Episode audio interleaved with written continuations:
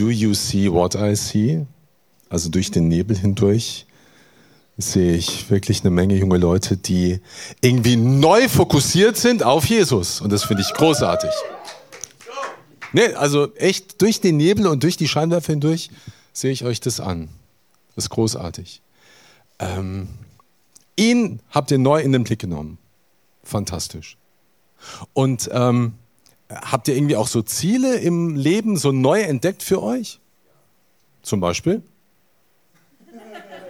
Er sagt so tief, äh, tief äh, sprechend, ja.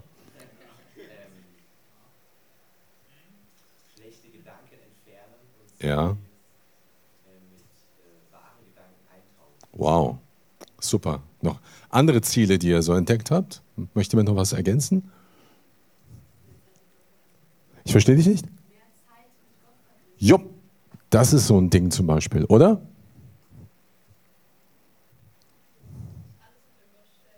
Ja, perfekt. Also eigentlich kann ich jetzt Schluss machen. Ne? Also äh, nein, weil ihr total viel Wichtiges für euer Leben jetzt schon mitnehmt. Und ich frage mich echt, ja, was soll ich jetzt noch dazu sagen? Was soll ich noch ergänzen? Ähm, es gibt ja auch so große Ziele im Leben. Also jetzt, das sind die, ich sag mal, das, das sind die wichtigen, die ihr jetzt so genannt habt, ja.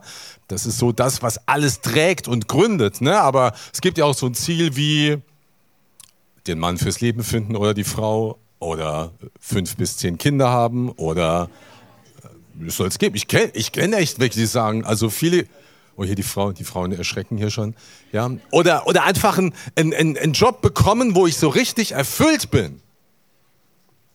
Aber was ist das, was ist das Hauptziel für jemand, äh, der an Jesus glaubt? Wow, ganz genau.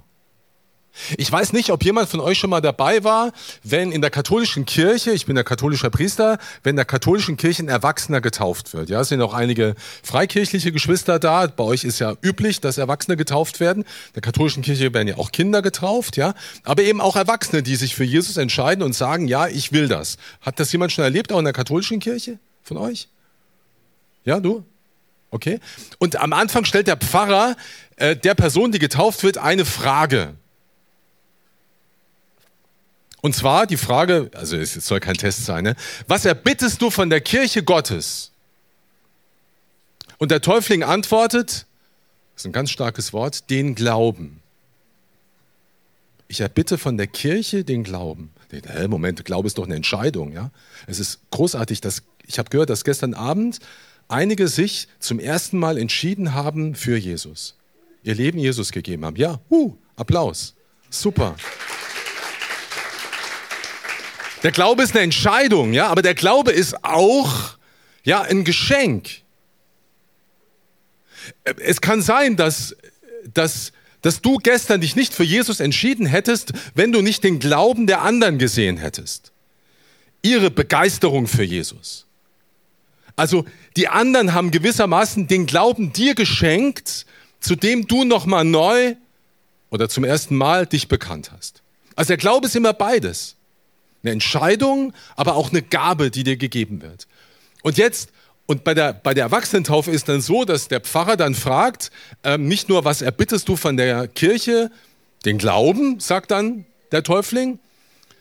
Und dann frage ich weiter, und was gibt dir der Glaube? Was schenkt dir der Glaube? Und dann könntest du sagen, den Himmel oder das ewige Leben. Und das ewige Leben oder der Himmel ist nicht nur etwas, und das ist mir total wichtig, was irgendwann kommt. Für dich und für mich, hoffentlich für uns alle. Sondern der, das ewige Leben und der Himmel ist etwas, was jetzt schon in dir drin ist. Weil Jesus in dir drin ist. Weil er durch den Heiligen Geist in dir lebt. Ist der Himmel bereits in dir. Ob dir das klar ist oder nicht. Und es ist natürlich super, jetzt in dieser Zeit, ja, bei zwei Tagen Youth Conference, zusammen mit äh, gläubigen jungen Leuten und mit Geschwistern im Glauben und äh, ange angefeuert durch großartigen Lobpreis und durch motivierende Speaker und so, ähm, da ist es leicht einfach zu sagen, ja, ich spüre den Himmel in mir, ich spüre das ewige Leben in mir. Und was ist morgen? Ich weiß nicht, hast du das? Ja, Juni ist weg, ne? Ich glaube, die Juni hat vorhin gesagt, oh, morgen geht es wieder in den Job und dann völlig andere Atmosphäre. Ich bin umgeben von Leuten, von denen ich nicht weiß, ob sie glauben. Ich meine, die Schüler haben, glaube ich, jetzt Ferien, kann das sein? Ja, genau, okay. Also ihr könnt euch jetzt aussuchen, mit wem ihr zusammen seid, ne? Aber in 14 Tagen sind, ist wieder Schule und dann seid ihr wieder mit, mit euren Klassenkameradinnen und Klassenkameraden zusammen. Ich weiß nicht, ob das, also zum Beispiel, ich bin vor, ähm, ich habe 1987 Abitur gemacht, ja? Also schon sehr, sehr lange her. Und in meiner Stufe, ich bin in Kaiserslautern, bin ich in die Schule gegangen, wir waren drei, drei Leute, die gläubig waren. Drei von über 60. Es war damals schon so. Ich weiß nicht, wie es bei euch ist vom Durchschnitt. Vielleicht habt ihr mehr, vielleicht habt ihr weniger. Das ist gar nicht so leicht. Hier ist es leicht, jetzt den Himmel in sich zu spüren. Und hier ist es auch leicht, vermute ich mal. Und da gab es irgendwo mal Krach zwischen euch? Gab es mal so. Eigentlich nicht, ne? Hat alles funktioniert. Vielleicht hat der eine mal geschnarcht oder so, es war etwas nervig, ne? Jeweils äh, war von Oropax irgendwie vorhin die Rede, dass notwendig sein soll, ne? oder Patrick? Ja. Aber sonst ist es einfach eine geniale Zeit, wo es auch leicht ist, zueinander, zueinander gut zu sein. Aber wie ist es dann morgen, wenn es dann wieder ganz anders ist und wenn du in einer ganz anderen Umgebung bist? Ich möchte euch vom Apostel Paulus erzählen und eine Stelle euch ähm, vorstellen, die er geschrieben hat an einen jungen Kerl, der sein Schüler war. Und der hieß Timotheus. Es wird sehr oft äh, falsch betont, Timotheus oder Timotheus oder so. Der ähm, ähm, Timothy ist einfacher. In Englisch äh, da hat man nicht so die großen Probleme. Jetzt bin ich mal gespannt, ob ich das kann. Next. Next. Next. Bin ich raus? Patrick, was wäre was wär das Leben ohne dich? Es wäre traurig und eigentlich wäre es sinnlos. Leben ohne Patrick ist sinnlos. Ist möglich, aber sinnlos. Es beruhigt mich, dass er auch ein bisschen Zeit braucht jetzt.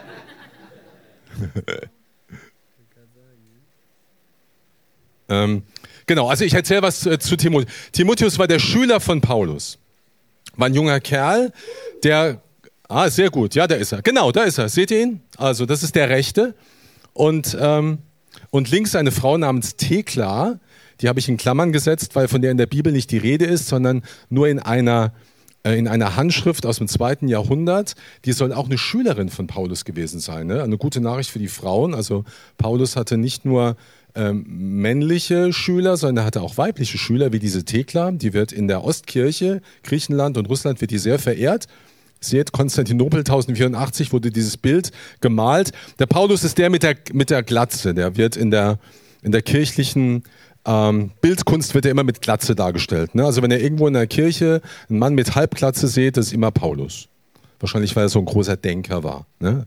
Ich glaube, die Jugend von, von, von Gerbach macht ja gerade Römerbrief, ne? Genau, also Olli, ich ehre dich, dass du diesen Brief da erklärst und so.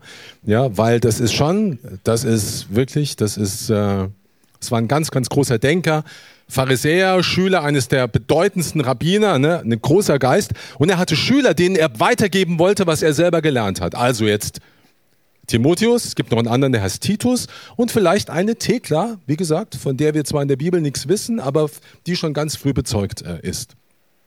Und diesem Timotheus äh, schreibt äh, Paulus in seinem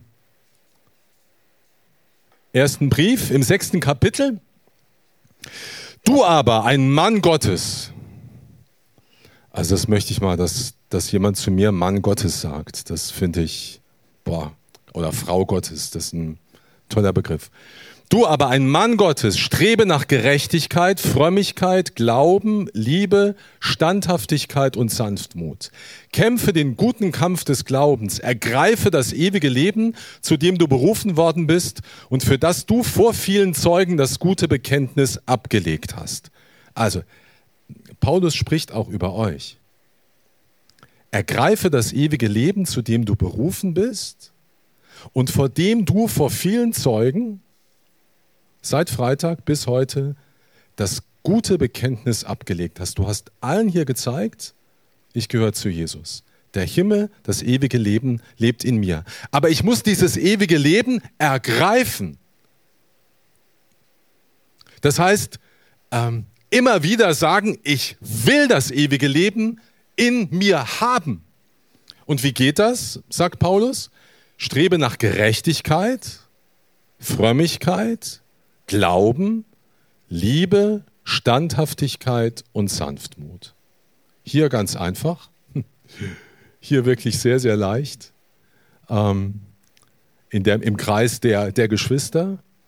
Aber wie ist es morgen oder in 14 Tagen? Und darum sagt Paulus, kämpfe den guten Kampf des Glaubens. Das Leben ist ein Kampf, sagen manche Ältere. Und mag sein, dass ihr das auch schon erfahren habt. Das Leben ist ein Kampf. Und zwar nicht nur Kampf jetzt auf der menschlichen Ebene, ja, sondern auch auf der geistlichen Ebene das ewige Leben zu ergreifen und zu bewahren und immer wieder in sich lebendig zu haben, in einer Umwelt, in einem Umfeld, wo es nicht so leicht ist, zu seinem Christsein zu stehen, ist gar nicht so einfach. Wie kann das gehen? Was könnte so eine Strategie sein? Ich möchte euch zwei nicht biblische Beispiele dazu sagen. Mm, und zwar von Gestalten, die mir als Kind total ans Herz gewachsen sind, schon. Ähm, das sind keine, keine Heiligen und keine biblischen Gestalten, sondern es waren so die großen Helden äh, aus den griechischen Sagen. Hat jemand von euch oder vielleicht euer Papa oder Mama im Bücherschrank die klassischen Sagen des griechischen Altertums? Kennt die jemand? Echt? Ja, ja. Die habe ich verschlungen. Da geht es um den Trojanischen Krieg zum Beispiel. Und um die großen Helden. Ich habe mich da voll identifiziert mit Achilleus und so weiter. Ich war jetzt, war, also bin jetzt kein großer Held, aber ne, jeder braucht so Superhelden. Ihr habt heute die Marvel-Helden und so. Ich hatte die Helden des griechischen Altertums und so. Und wer mir besonders gut gefallen hat, war der Odysseus. Gibt es ja nicht als Netflix-Serie oder so? Als Comic mit Sicherheit. Das wäre mal eine Idee, sowas auch dann zu verfilmen, ja. Und so. Also Odysseus. Odysseus war, also war, war ein Held des Trojanischen Kriegs. Trojanischer Krieg, ja, da haben die Götter gegeneinander gekämpft, ja, die es natürlich nicht gibt, aber an die die Griechen geglaubt haben. Und die Menschen haben gegeneinander gekämpft, und zwar die Griechen gegen die Trojaner. Und am Ende haben die Griechen gewonnen und unter anderem, ihr kennt vielleicht das trojanische Pferd, ja, das trojanische Pferd, da hat, haben die, die Griechen haben ein großes Pferd aus Holz gebastelt und haben das, durch die Schlauheit des Odysseus es geschafft, dieses Pferd in die Stadt Troja zu bringen. Dieses trojanische Pferd war voll mit griechischen Kämpfern, die sind in der Nacht raus und haben die Trojaner umgebracht. Und somit war die Stadt erobert. Wem das überhaupt nicht gefallen hat, dass Troja erobert war, war ein Gott namens Poseidon. Das ist der Neptun, der Gott des Meeres. Und als Odysseus wieder nach Hause fahren wollte, das war nämlich sein großes Lebensziel, nach Hause fahren, er wollte nach Hause kommen zu seiner Frau, ähm, hat Poseidon ihm immer wieder Schwierigkeiten gemacht, Riesenschwierigkeiten. Er musste auch ganz schön kämpfen. Er hat immer wieder Abenteuer zu bestehen gehabt und von einem Abenteuer möchte ich euch erzählen und wie er das versucht hat zu bestehen, weil es auch etwas zeigen kann, wie ihr die Herausforderungen bestehen könnt, die euch morgen wieder erwarten. Das größte Abenteuer, das er zu bestehen hat, war Odysseus bei den Sirenen. Also Sirenen sind nicht die, äh, die äh, da auf den Schulhäusern sind und die machen, ja, äh, sondern Sirenen sind, ähm, das sind diese Gestalten, die ihr auf der, auf der rechten Seite seht. Die sehen fast aus wie Engel, sind aber keine Engel, es sind aber es sind Frauen mit Flügeln. Bisschen, bisschen monströs, unten genau. Und die Sirenen haben auf einer Insel gelebt, im, im Mittelmeer irgendwo und haben wunderbar gesungen. Also, also mit Verlaub gesagt, ne, also Elisa und Hannah sind wirklich, also tut mir leid, wenn ich das so offen sagen muss, ihr seid wirklich nur ein schwacher Abklatsch davon. Ja? Also bitte nachher trösten und sowas, also genau. Ähm, die Sirenen müssen, also ich weiß nicht, wer jetzt heute so, wer, wer heute so eine super Stimme hat, äh, da von Sängerinnen, ja. Ähm, keine Ahnung, Mariah Carey war zu meiner Zeit mal modern oder so. Ähm, also jedenfalls, aber diese Sirenen hatten es in sich. Sie haben nämlich so wunderbar gesungen, nicht um die Leute gut zu unterhalten, sondern um sie, um sie zu essen, ja. ha? Ja, genau. Ja, genau. Ja, genau. Genau. Also das war nämlich das, also sie hatten nämlich die Strategie, die ganzen vorbeifahrenden Schiffe so mit ihrem Gesang zu betören, dass sie entweder die Kontrolle über das Schiff verlieren und bei Stromschnellen dann untergehen. Und dann wären die Sirenen hergeflogen und hätten dann tatsächlich diese, diese Krieger rausgefischt, um sie zu fressen. Ganz genau. Das sind Monstren.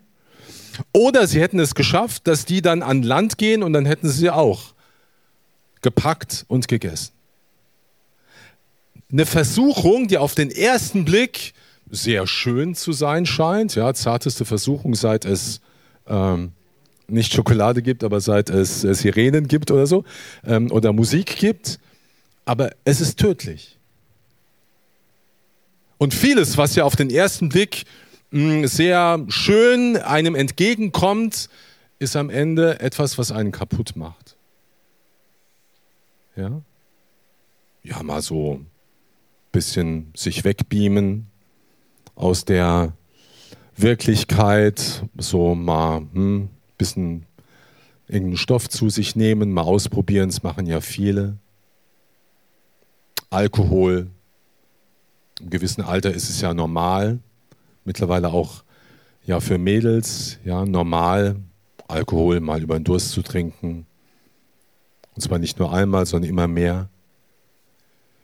Das verheißt auf den ersten Blick, verheißt das Spaß, ist gesellig, scheint mit anderen zu verbinden, aber am Ende tötet es. Vielleicht nicht körperlich, obwohl ihr auch, das wisst ihr sehr gut, wie viele Drogen Menschen tatsächlich auch zerstören. Auch Alkohol zerstört Menschen und Jugendliche erst recht. Und das, was auf den ersten Blick Leute zusammenbringt, weil es ja so gesellig ist, ja, mit dem anderen was zu rauchen oder mit anderen Kumpels oder Freundinnen was zu trinken, es ist zerstörerisch. Es ist etwas, was Spaß verheißt, aber am Ende nur unglücklich macht. Odysseus war schlau. Er hat ganz genau gewusst, er hat ganz genau gewusst, was ihn und seine Männer auf dem Schiff erwartet. Und was hat er gemacht? Er musste irgendwie ja vorbeikommen. Du scheinst die Geschichte zu kennen, oder? Genau. Und was hat er gemacht? Er wollte es hören. Und was war so seine Strategie? Ihr seht es da, könnt es ein bisschen erkennen. Am, am Mast Genau. Genau. Du kennst auch die Geschichte. Ja, mit Watte, also ich Watte gab es nicht, aber mit Wachs, mit Wachs zu, zu verstopfen ne, und so. Und hat gesagt, und gesagt, wenn ich da vorbeigehe und ich euch anbettle oder euch anflehe, dass ihr mich bitte losbindet, dann tut's nicht. Tut's auf gar keinen Fall. Die haben es ja nicht gehört und die sind dann eben mit verstopften Ohren sind sie an den Sirenen vorbeigefahren, die waren ganz unglücklich und er hat gelitten, hat gelitten, aber sich auch so gefreut, ne? hat richtig, ich sag mal, wirklich eine Form auch von Lust gespürt, ja, so, er wollte es auch spüren und so, aber am Ende ist er doch vorbeigegangen.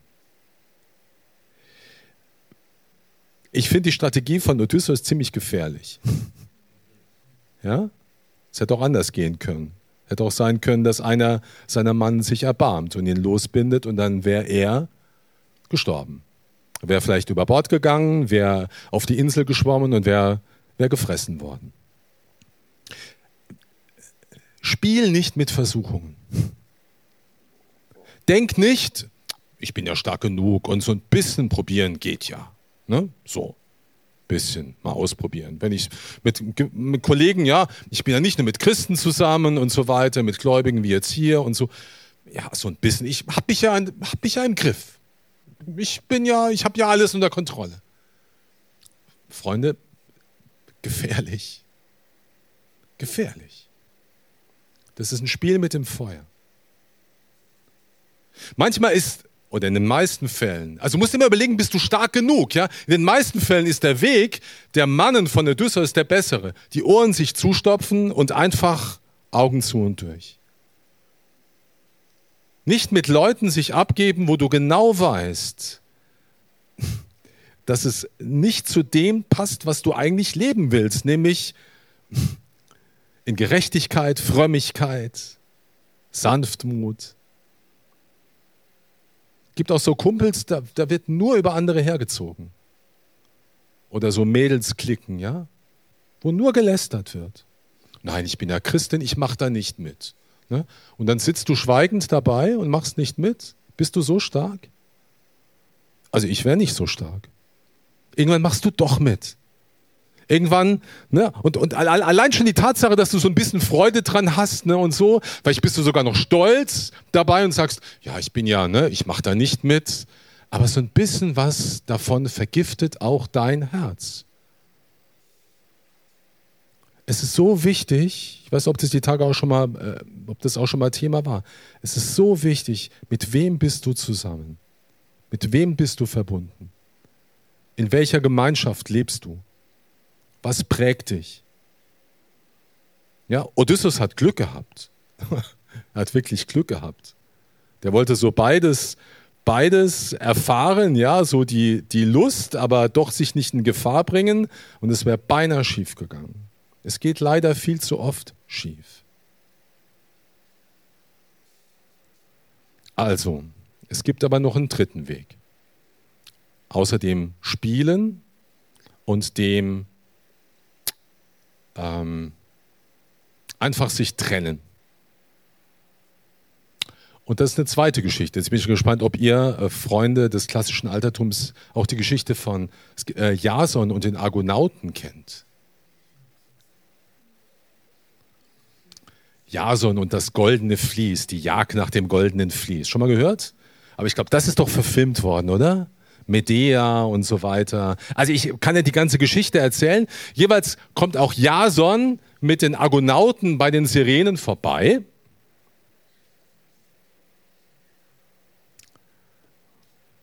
Aber er ist nicht allein.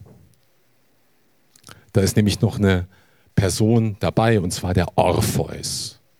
Orpheus? Orpheus ist der beste Sänger des Altertums gewesen. Der Michael Jackson der Antike. Michael Jackson war schon ein großartiger Sänger, aber wer ist heute ein großartiger Sänger? Also ich weiß nicht. Äh, ähm, was würden wir sagen, Olli, wer der beste Sänger ist? Patrick! Patrick! Wir waren, im, wir waren im März bei einem genialen Konzert, oder? Jamie Cullum. Also wenn wer ein bisschen äh, Spaß hat an Jazz, das ist auch ein toller Sänger. Aber Orpheus, der muss der beste Sänger seiner Zeit gewesen sein. Und Jason hat, war auch ein kluger Mann. Jason hat auch gewusst, wenn er jetzt bei den Sirenen, er muss bei den Sirenen vorbei, er muss irgendwie vorbei, aber was tun? Hat, hat jemand eine Idee?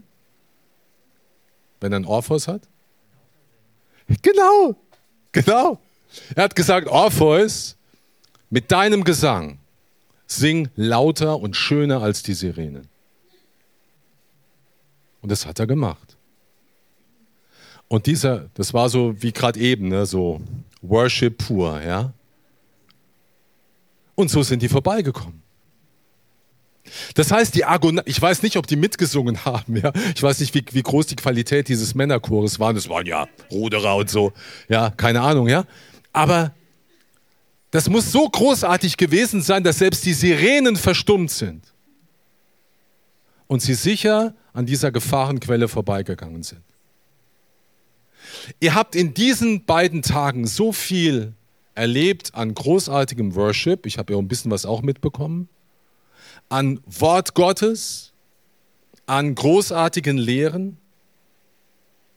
ähm, das muss nicht auf diese beiden Tage beschränkt bleiben. Ja? Es gibt eine Spotify-Playlist, habe ich gesehen, ja? also von, von, von der Youth Conference, wo er alle Lieder, ich werde ich werd die auch, äh, sagt man, liken bei Spotify? Wie sagt man bei Spotify? Ich kann mir das nicht merken. Okay, ich werde, kann man einer Liste folgen? Ich, ich folge nur Jesus. Also, ähm, uh, ähm, also ich followe, ich followe dieser Liste. Also folgen tue ich wirklich. Naja, das ist auch, also ich sage das so, ich weiß, dass ich auch nicht nur über Jesus folge. Äh, ich würde es gern, ich würde es gern, ehrlich gesagt. Ähm, nein, also genau. Erinnert euch an diese Tage. Lasst es nicht eine Eintagsfliege bleiben. Sucht Gemeinschaft mit anderen. Sucht Gemeinschaft mit, mit den Orpheu, mit, mit den Orpheusern ähm, dieser Zeit, ja, mit, mit, mit guten Worshippern. Singt zusammen. Gott, gebt Gott die Ehre. Füllt euch mit, mit der Botschaft der Bibel, hört euch gute Podcasts an. Es gibt so gute Podcasts auf, auf Spotify, ja, also der 7-Minuten-Podcast oder Stay on Fire und der ganze, die ganzen Sachen. Das ist großartig, ja. Das ist für mich als alten Hasen, der echt äh, schon, schon, schon so lange mit Jesus unterwegs ist, das ist, das inspiriert und stärkt mich, weil ich ja diese Phasen auch kenne, wo ich, wo ich, wo ich mit, mit so viel Negativität auch ähm, befasst bin und eingetaucht bin, füll dich mit Gutem. Umgib dich mit einer Gemeinschaft, die dich stärkt. Und dann wirst du das ewige Leben auch weiter in dir spüren. Dann wird der Himmel auch weiter in dir sein. Und dann, wird, dann wirst du das Ziel deines Lebens deine ewige Heimat, nicht die Heimat, die Odysseus. Odysseus hat es irgendwann geschafft, nach Hause zu kommen, aber dann wirst du nach Hause kommen, zu deinem Vater im Himmel. Do you see what I see, Jesus? Siehst du, was ich sehe, Jesus? Ich sehe eine Generation vor mir, die dir folgen will, die sich füllen will mit Gutem, die nicht morgen wegkippen möchte in, ja, in Weltlichkeit, sondern die das, was sie jetzt empfangen hat, bewahren möchte. Ja, du siehst auch, Jesus, du siehst, was ich sehe und du siehst es noch viel tiefer, weil du das Herz dieser jungen Leute siehst, die eine Sehnsucht haben und deren Seele dich liebt. Und ich möchte dich bitten, Jesus, stärke jeden Einzelnen jetzt. Und zeig jedem Einzelnen hier, wo ist meine Gefährdung, wo muss ich wachsam sein, wo muss ich aufpassen, wo muss ich schauen, dass ich im Kampf nicht unterliege. Wo muss ich das ewige Leben in mir bewahren? Und wo kann ich mich vielleicht auch da oder dort trauen und etwas wagen und mutig sein mit dir an der Seite? Ja, Jesus, du siehst mehr als ich sehe. Du siehst den Willen dieser jungen Leute, bei dir zu bleiben. Und ich möchte dich bitten, Jesus, dass du jetzt in der Kraft deines Blutes, deines kostbaren Blutes, alles versiegelst, was jetzt diese jungen Leute erfahren haben. Und in deinem Namen bitte ich dich um Schutz und um die Kraft, sich zu bewähren als Christen in dieser Welt. Sie möchten deine Jüngerinnen und Jünger sein.